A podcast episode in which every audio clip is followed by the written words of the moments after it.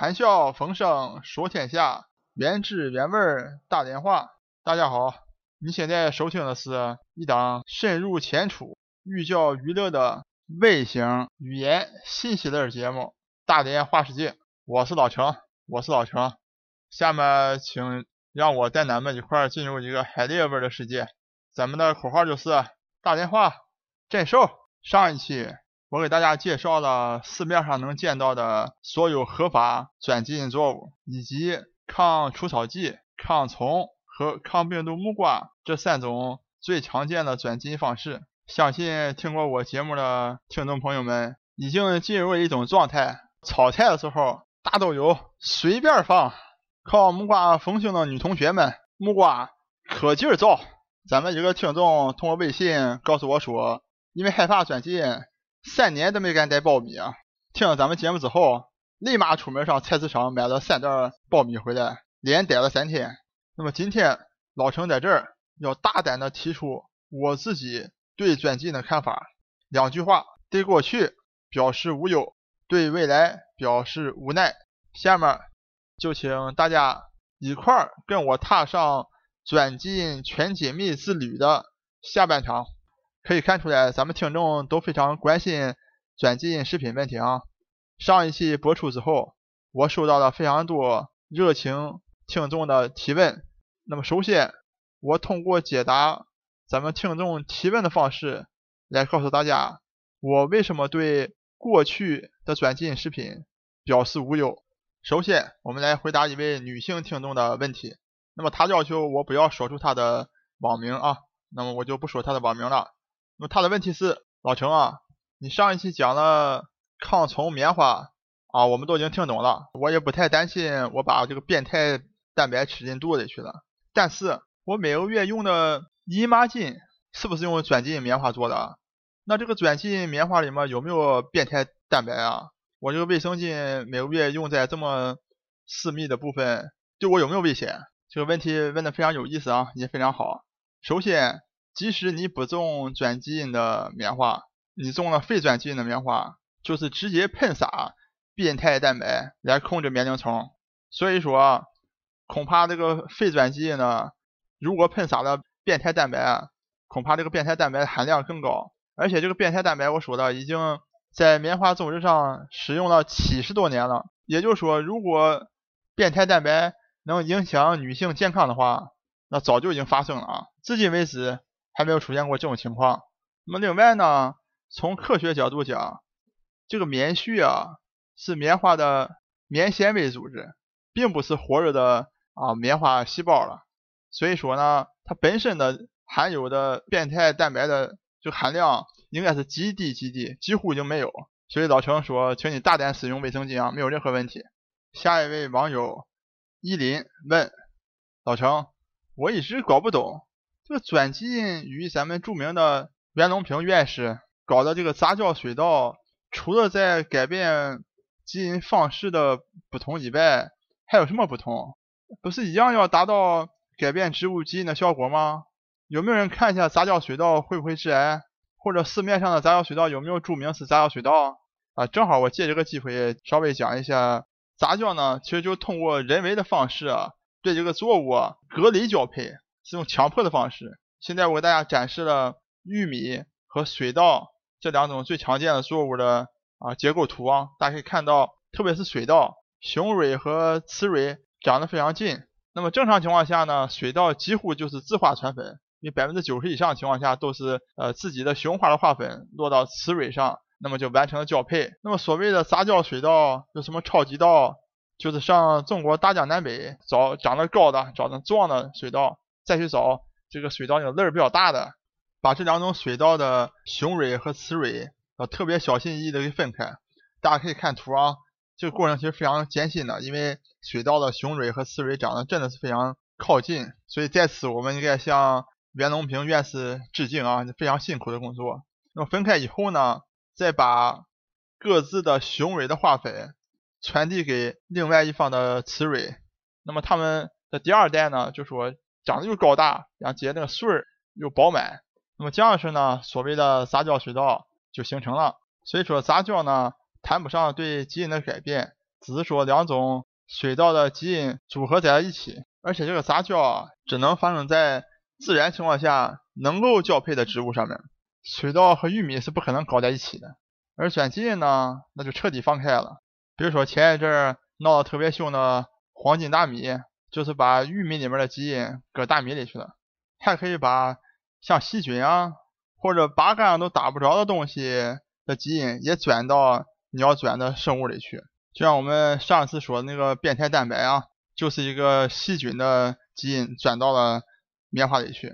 以上。就是杂交和转基因的不同点。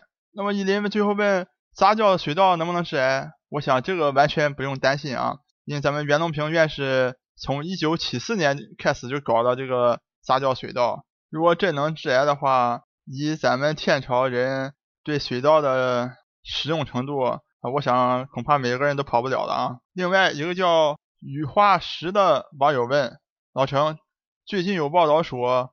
啊，某著名的营养品公司蛋白粉是转基因的，说是美国用来害中国人的啊，发动了基因战，你你怎么看啊？老陈跟你讲，这个绝对是子虚乌有啊！据我所知，市场上卖的蛋白粉主要是用大豆蛋白和牛奶蛋白做的，那么出现说转基因蛋白，那就是说就大豆是转基因的，所以从这个转基因大豆上弄出来蛋白啊是转基因的。那么目前为止，普遍种植的转基因大豆就是那个抗杂草的大豆。那么这种大豆我讲过，呃，就比正常大豆多了这个 EPSP 合成酶。这种蛋白呢，大豆本来就有，转基因大豆只是多了一些而已。所以啊，谈不上什么基因战或者是啊什么其他的方式就是阴谋论啊，我认为谈不上。最后回答网友史蒂文的两个问题。史蒂文问老程，你说？大豆吃上没有问题哈，我也同意。但是就是因为你大豆转基因以后能够抗除草剂了，所以现在这些农民那个除草剂可劲儿撒，除草剂撒太多了，能够加快杂草的进化。那么听说还还产生了超级杂草，特别抗造，除草剂都杀不死它。那咱们不应该因为这个反对转基因吗？我的回答是这样式的。转基因大豆的出现确实增加了除草剂的用量，这个我完全不否认。但是这个超级杂草的出现还真赖不着转基因大豆。除草剂啊，在一九七几年就发明了，那么发明之后呢，早就被农民使用在田间了。只不过当时撒的时候小心翼翼，你得撒到那个杂草上去，然后才能把杂草干死。你不能往那个大豆上撒，大豆撒的大豆也死了。所以呢。你说那个超级杂草首次发现在一九九六年，在澳大利亚就发现这个超级杂草，除草剂杀不死它。那么，转基因大豆是哪一年才开始种的呢？也是一九九六年。就告诉你什么，并不是因为转基因大豆开始种了才产生这个超级杂草，而是说当除草剂诞生那一天，开始使用那一天以后，这场杂草和除草剂之间的竞争就已经开始了。超级杂草的出现也就是个必然了。史蒂文还问。说老程，我还看报道，转基因大豆里面那个转进去基因还能够跑到人体肠道菌群里面去，这样是不是很危险啊？你想那个都在咱们身体里面，这个问题听上去啊，确实挺可怕的。你想转基因那个基因都跑到俺肚子里去了，多可怕！但是老陈告诉你，没有任何问题，因为老陈如果问你，你是为谁活着的？有的人说，哎，我是为我自己活着的。哎，有的人说我是为了父母活着的，或者说我是为了谁，我为孩子活着的。但是老程如果跟你说你是为了你肚子里的细菌活着的，你相信吗？来，请大家看一组数据。大家都知道，咱们人体是由细胞组成的。咱们人体一共有多少个细胞？一共有十的十三次方这么多个细胞。你知道你的肠道里面住了多少肠道细菌吗？十的十四次方，也就是说。你肠道里的细菌啊，比咱们自己的自身的体细胞还多了十倍。你说你是为谁活着？那么这么多的肠道细菌啊，都从啊体外的环境中进来的。那么它们本身每一种细菌都有五千个左右的基因，所以你看到它们活在我们的肠道里面，和咱们相安无事。它们携带的大概十的十八次方这么多基因。那么你说一个转基因的？基因跑到人体肠道菌群里面去，那就对人体有危害，能进到人体里，这个是完全不成立的。除非你能中六合彩啊，等你中了六合彩，你再来找我。好，咱们网友答疑就进行到这儿。我之所以对转基因大豆、转基因棉花、转基因的木瓜表示无忧，有一个非常重要的原因，那就是这三种转基因的类型都是在历史的生产实践中得到了验证，只不过是现在以转基因的方式呈现出来而已。比如说大豆的 EPSP 合成酶，大豆本身就有，只是让它多表达一些。棉花的抗棉凝虫 Bt 蛋白，农业生产上已经使用了七十多年，没有任何问题。转基因的木瓜也是类似，我就不再赘述了。那么这三种方式经得住考验，经过长期的实践，证明了没有任何危害，至少对人体没有任何危害。所以说，对过去的转基因我表示无忧。那么为什么我对未来的转基因表示无奈呢？就在今年，历史上最赚钱，也是大家最知道的转基因大豆的专利期到期了。比如说，从明年开始，转基因总公公司将失去相当多的利润。那么，因为公司的本质就是为了赚钱，所以这些公司呢，为了弥补专利过期的损失，他们陆续退出了一系列新的转基因品种。这其中就有相当多，并不是在过去的生产实验当中经过考验的，而且某一些转基因的机理。也不是很清楚，在这边我想给大家举一个例子，某著名转基因种子公司最近推出了一款抗干旱的玉米，这款玉米呢是把一种细菌里面的蛋白给转到玉米里去，那么这种蛋白呢在细菌里面是在寒冷情况下能够辅助啊细菌正常生存的一种蛋白，哎，赶巧了，这种基因转到玉米之后。发现玉米喝水喝的少了，具体为什么新转进来的基因表达的蛋白能让玉米不用喝这么多水？这个机理并没有研究的非常清楚。但是美国食品药品监督管理局 FDA 说呢，我们已经按照现有的游戏规则进行了这个转进去的蛋白的毒性测试，完全没有问题。可是老陈担心的并不是这个蛋白本身有没有毒性。而是说，在这个蛋白提高苞米抗旱能力的时候，它有没有对这个苞米有其他的影响？有什么样的影响？现在都还是一个不是特别清楚的情况。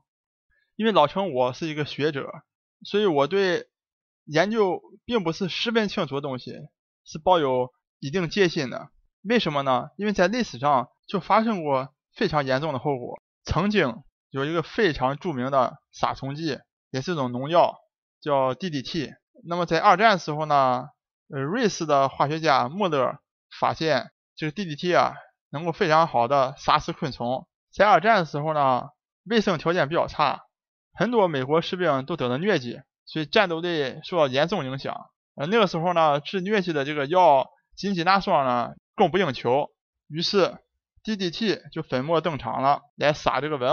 那么加上呢，因为没有蚊了，所以疟疾不能传染了，于是就使疟疾呢啊大幅减少，美军的战斗力大幅提升，一鼓作气就打下了柏林，并且使全世界呢疟疾呢都得到有效控制。那个时候 DDT 绝对是风光无限，可瞻仰了。而且呢，这个瑞士化学家保罗穆勒还因为在二战中做出巨大贡献啊，获得了诺贝尔生理学奖。那么，在一九六二年，呃，世界卫生组织向全世界发出提议，为了纪念伟大的 DDT，在当年的世界卫生日，各个国家都发行抗疟疾邮票。这个这个邮票成为世界上最多国家以同一主题同时发行邮票。现在我在图上给大家展示的就是当年发行的啊一张图一张邮票哈，大家可以看到，农民兄弟正在快乐的喷洒 DDT。当时 DDT 就是人类幸福的象征啊！但是在同一年，有一位美国的生物学家卡森出了一本书，叫《寂静的春天》。这书内容啊非常清楚，就说 DDT 不但杀死了昆虫，这个鸟吃了昆虫之后也被虐死了。所以春天啊，本来应该是鸟语花香，但是却是一片死寂。那么大家可以想象，那么这本书一出来，这不就得罪人了吗？生产 DDT 的厂家能乐意吗？所以这厂家啊，造了很多舆论，说 DDT 写好了，对咱们人类做出了巨大贡献，是现代文明农业的象征。没有了 DDT，人类就会回到蛮荒的时代。完了还说说这个卡森本人如何如何如何，说他怎么怎么样啊，这树怎么怎么样不好，甚至进行了很多人身攻击。那么这个卡森心力交瘁，两年以后也就过世了。最终事实还是证明了卡森是对的。后来人们终于发现，动物吃了 DDT 之后，把 DDT 代谢成 DDE，能够累积在体中，致癌，还可以导致糖尿病。在一九七二年，DDT 终于被禁止了。我觉得咱们一块儿应该在这儿向卡森表示我们最高的敬意。为他不为利益集团而敢于说出事实，表示我们最崇高的敬意。卡森和他的寂静的春天将会被所有爱护地球、爱护环境的人们所记住。那我在这儿举这个例子呢，并不是说新一代的转基因一定会出现这样的问题，而是说，当我们对它的机理还不是最清楚的时候，确实存在这样的风险。而且我们也看到，美国加州在去年。进行了一次是否要给含有转基因成分的食品标注的公投，像他反对方，那肯定就是这些转基因的总公司了，或者化学公司了。那么这些公司呢，一共投入了四千四百万美元来宣传啊，转基因没有没有没有害处，然后如果加了这个标识，会增加你们食物的成本啊，你买的就贵了，所以导最后导致呢，这个投这个投票呢就没通过，就加州继续。不需要标注转基因成分。那么从这儿呢，我们也多多少少能看到类似于当年打压卡森的影子。那么讲到这儿呢，再次感叹一下，生在新中国，长在红旗下的好处。咱们的农业部目前为止所批准进口的转基因作物，都是我刚才讲过的，都是老程觉得比较安全的。那么在美国呢，因为我跟大家介绍过游戏规则。已经被这些大的富可敌国的种子公司或者化学公司制定好了，那么老程只能在这块伶仃杨磊叹伶仃，表示一些啊无奈了。